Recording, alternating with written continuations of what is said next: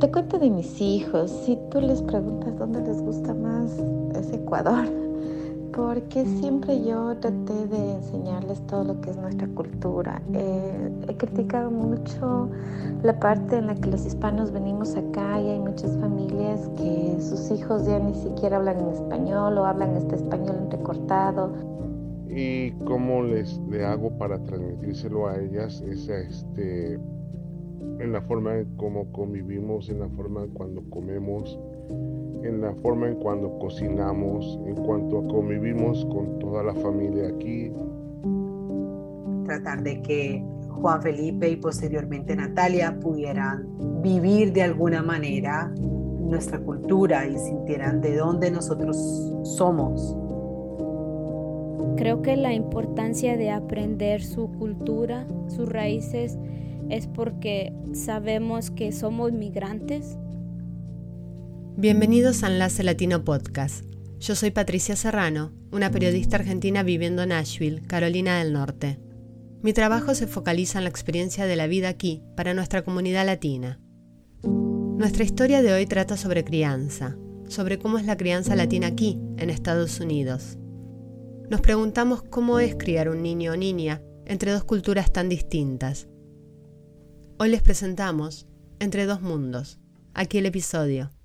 Tengo dos hijos, uno de 20 años, Juan Felipe, y una niña de 10 eh, años, Natalia. Tengo dos hijos únicos eh, por la gran diferencia de años que se llevan. Ambos son nacidos en los Estados Unidos. Ella es Paola Jaramillo, periodista, colombiana, cofundadora y directora ejecutiva de Enlace Latino en sí, y también editora de este podcast. En su casa, Paola y su marido hacen lo posible para transmitir las costumbres colombianas a sus hijos. Pero digamos que con ambos hemos tratado de que de hablarles de nuestras costumbres, de cómo las cosas se hacían en nuestro tiempo, de las experiencias que nosotros tuvimos, de cómo nos criaron a nosotros. Paola siempre creyó que para mantener sus raíces colombianas, la clave era seguir viviendo de acuerdo a ellas. Por eso en su casa la televisión, las películas, la música. Nosotros somos muy colombianos. La comida, ah, la música que escuchamos en casa, cuando hacemos una reunión y nos ponemos a escuchar música, la mayoría de la música que escuchamos es música ah, colombiana y latinoamericana, música en español. Además de la música, en casa de Paola hay otra norma. Siempre se habla español. Con su primer hijo les resultó simple pero con su hija pequeña les cuesta más. Con Juan Felipe fue un poco más fácil porque ah, en cuanto al idioma, por ejemplo, él no tenía de otra. Todos en casa, en casa hablábamos español, así que él tenía que hablar español para comunicarse con nosotros. Con Natalia fue diferente porque Natalia tenía ya, ella sabía que su hermano hablaba inglés. Nos escuchaba hablar inglés por cuestiones de trabajo, porque ya hemos pasado bastante tiempo trabajando desde casa y entonces ella sabía que podía comunicarse en inglés. Entonces con ella fue un poco más, más difícil. Le preguntamos a Paola por qué para ella es tan importante la crianza bicultural de sus hijos. Esas oportunidades tan grandes de ser bilingües y biculturales te enriquecen, em, te hacen ver que fuera de la caja donde tú estás viviendo, de aquí donde tú estás, hay otras cosas diferentes, hay otro mundo, hay más tierra hacia, hacia el sur, hacia el norte, hacia el este y hacia el oeste, no solamente donde tú estás. ¿Qué es lo más importante que una madre latina quiere que sus hijos mantengan de su cultura de origen? Ese respeto y ese cariño que tú tienes por tu familia. Y más en estos países para uno como inmigrante, porque eso hace que tú no te sientas tan solo, en medio de toda la soledad que aquí se vive, porque si la gente vive supremamente sola. Ese respeto por la familia que tienes, ese respeto por tu mamá, por tu papá, ese amor por tu familia, más allá de la comida, más allá de las tradiciones, creo que es ese sentido de familia que nosotros tenemos, ¿no? Y que es tan importante para nosotros, y yo creo que para todos los latinoamericanos, es algo bien, bien, bien marcado, ¿no?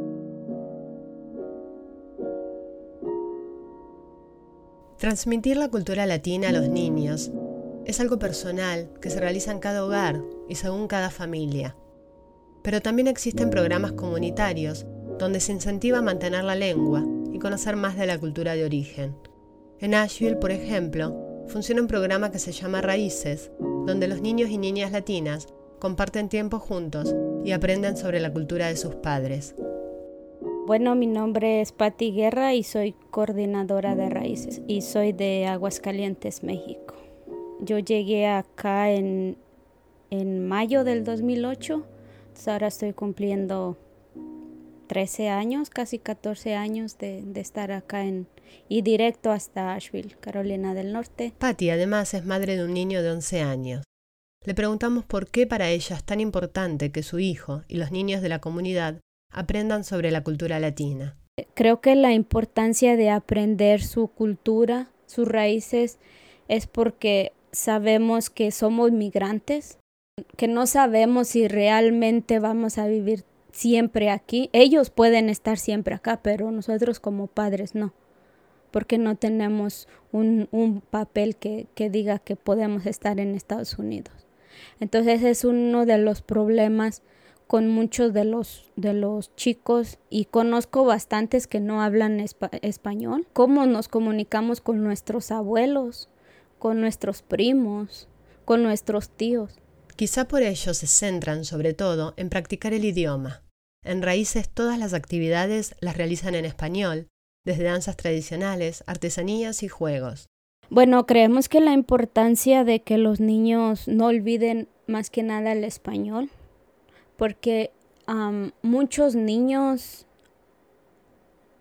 cuando aprenden el inglés ya no quieren hablar español entonces ya cuando son más grandes que ven la importancia de aprender dos idiomas o tres, cuatro, los que se puedan, les abre muchas puertas. Como mamá latina y organizadora de un programa para la comunidad, para Patty transmitir su cultura de origen es fundamental, sobre todo por las cosas que se pueden ir perdiendo en el camino de la migración. Perdemos, yo, yo siento que perdemos mucho porque hay muchas cosas que, que nuestros ancestros tuvieron que nosotros dejamos en el olvido.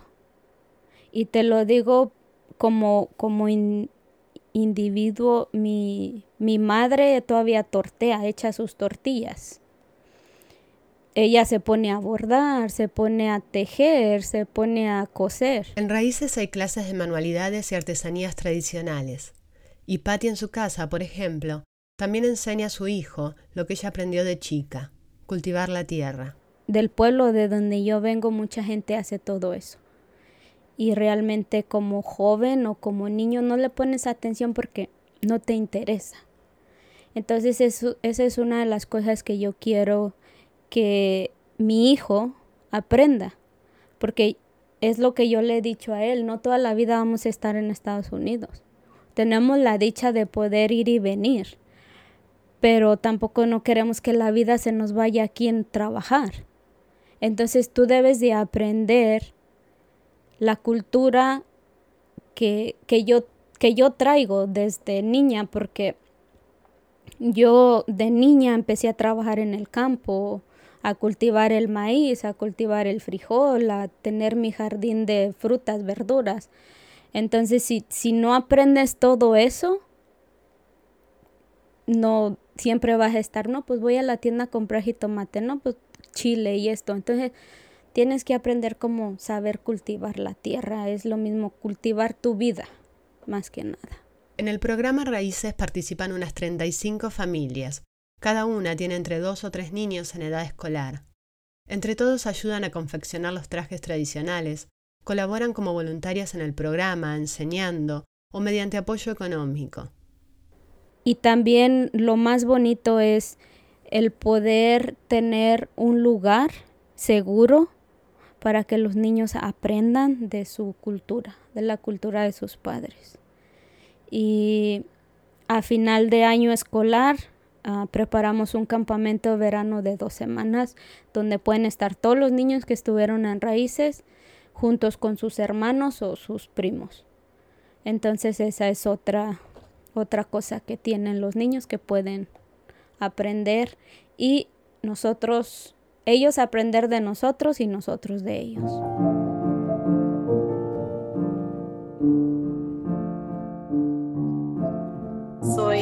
Doctora Melissa Reyes Rodríguez, psicóloga clínica, profesora asociada en el Departamento de Psiquiatría de la Universidad de Carolina del Norte en Chapel Hill. Maylin, ¿nos cuentas de qué se trata ser una familia bicultural o tener una crianza bicultural? Sí, cuando hablamos de familias biculturales, estamos hablando de familias que están inmersas en diferentes culturas, ¿verdad? Y, tenemos eh, usualmente la realidad de la comunidad latina, eh, son las diferentes generaciones. Tenemos muchas veces los padres eh, que mayormente vienen de sus países de orígenes de Latinoamérica y se establecen aquí a veces tienen, vienen con niños pequeños, a veces, eh, ¿verdad? Este, los niños nacen aquí en Estados Unidos y estos niños van creciendo, niños y niñas, ¿verdad? Van creciendo dentro de una cultura norteamericana, una cultura que es diferente. Entonces, eh, ese es el reto. ¿Y cuáles pueden ser los desafíos de este tipo de crianza cuando en el afuera la cultura es completamente distinta de la que se vive en casa? Cuando tenemos una familia latina que quiere mantener su cultura, porque mantener su cultura significa mantener los lazos eh, con, su país de origen, eh, con su familia. Y tenemos eh, una prole, por decirlo así, que quiere, que, se, que necesita encajar de alguna manera en esta, en esta cultura norteamericana. Y ese es el reto, ¿verdad? Cómo, cómo entendemos que, parte de, de, estos hijos, hijas, de poder desarrollarse dentro de esta cultura es de cierta manera asimilar unas, unas cosas de esta cultura, pero a la misma vez eh, sin rechazar o negar de dónde, de dónde vienen, ¿verdad? De ese origen. Eh, eh, lo que llamamos, ¿verdad?, de nuestros ancestros. Hay una idea de que es bueno mantener las raíces, pero nos preguntamos si a veces eso no podría convertirse en un problema de adaptación a la nueva cultura para los niños y también para los padres. Cuando vienen resistencias o cuando la familia quiere imponer eh, la cultura eh, particular y cuando hay una resistencia de parte de eh, los hijos e hijas de, no aceptar esa, esa cultura porque muchas veces sienten que el aceptar la cultura latina de cierta manera los hace diferente en este, en este país y lo diferente muchas veces significa rechazo, significa eh, ser víctima de bullying. Y, eso trae, trae una... Eh, trae unos conflictos eh, intergeneracionales que yo creo que es importante este, ver cómo llegamos a un punto intermedio donde le enseñemos a los hijos, hijas a, poder ver lo positivo de conocer esta cultura de origen sin negarles la posibilidad de que va a haber un proceso eh, de asimilación eh, que les va a ayudar a poder navegarse dentro de este país. Malin, ¿qué consejo darías a los padres y madres que quieren reforzar la cultura latina en sus hijos e hijas?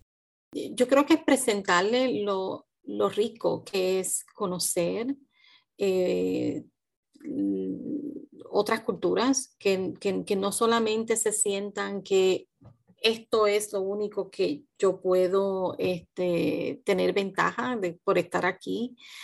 Yo creo que es la exposición, es, enseñarles este, los idiomas, es, eh, las costumbres, eh, para que ellos nazcan dentro de ese proceso bicultural.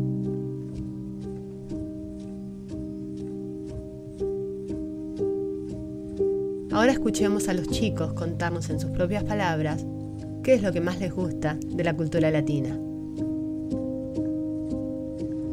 Para mí lo más lindo de la cultura de mis padres se podría decir que es la diversidad de pueblos y sus tradiciones. La cultura ecuatoriana tiene muchas tradiciones que se pasan de generación en generación. Más lindo es la comida, como los yapingachos con cebolla y tomate y el cuy asado. Pues a mí me gusta la comida porque te puedes acercar con tu familia, cocinando, comiendo. Y pues me gusta. La comida, los dulces, los bailes y los lugares que están en México. Gracias a Maritza Gordillo, Jonathan Palma, Patti Guerra, Paola Jaramillo y Maylin Reyes Rodríguez por participar con sus testimonios en esta historia. Y gracias a los testimonios de los niños y niñas Ángela, Matías, Emily e Yvonne. Enlace Latino Podcast es una producción de Enlace Latino en sí. Este episodio fue producido por Patricia Serrano y editado por Patricia Serrano y Paola Jaramillo. El diseño de sonido es de David Seth Miller, dirección general de Walter Gómez y Paola Jaramillo. Expandamos la voz latina en Carolina del Norte. Gracias por escuchar.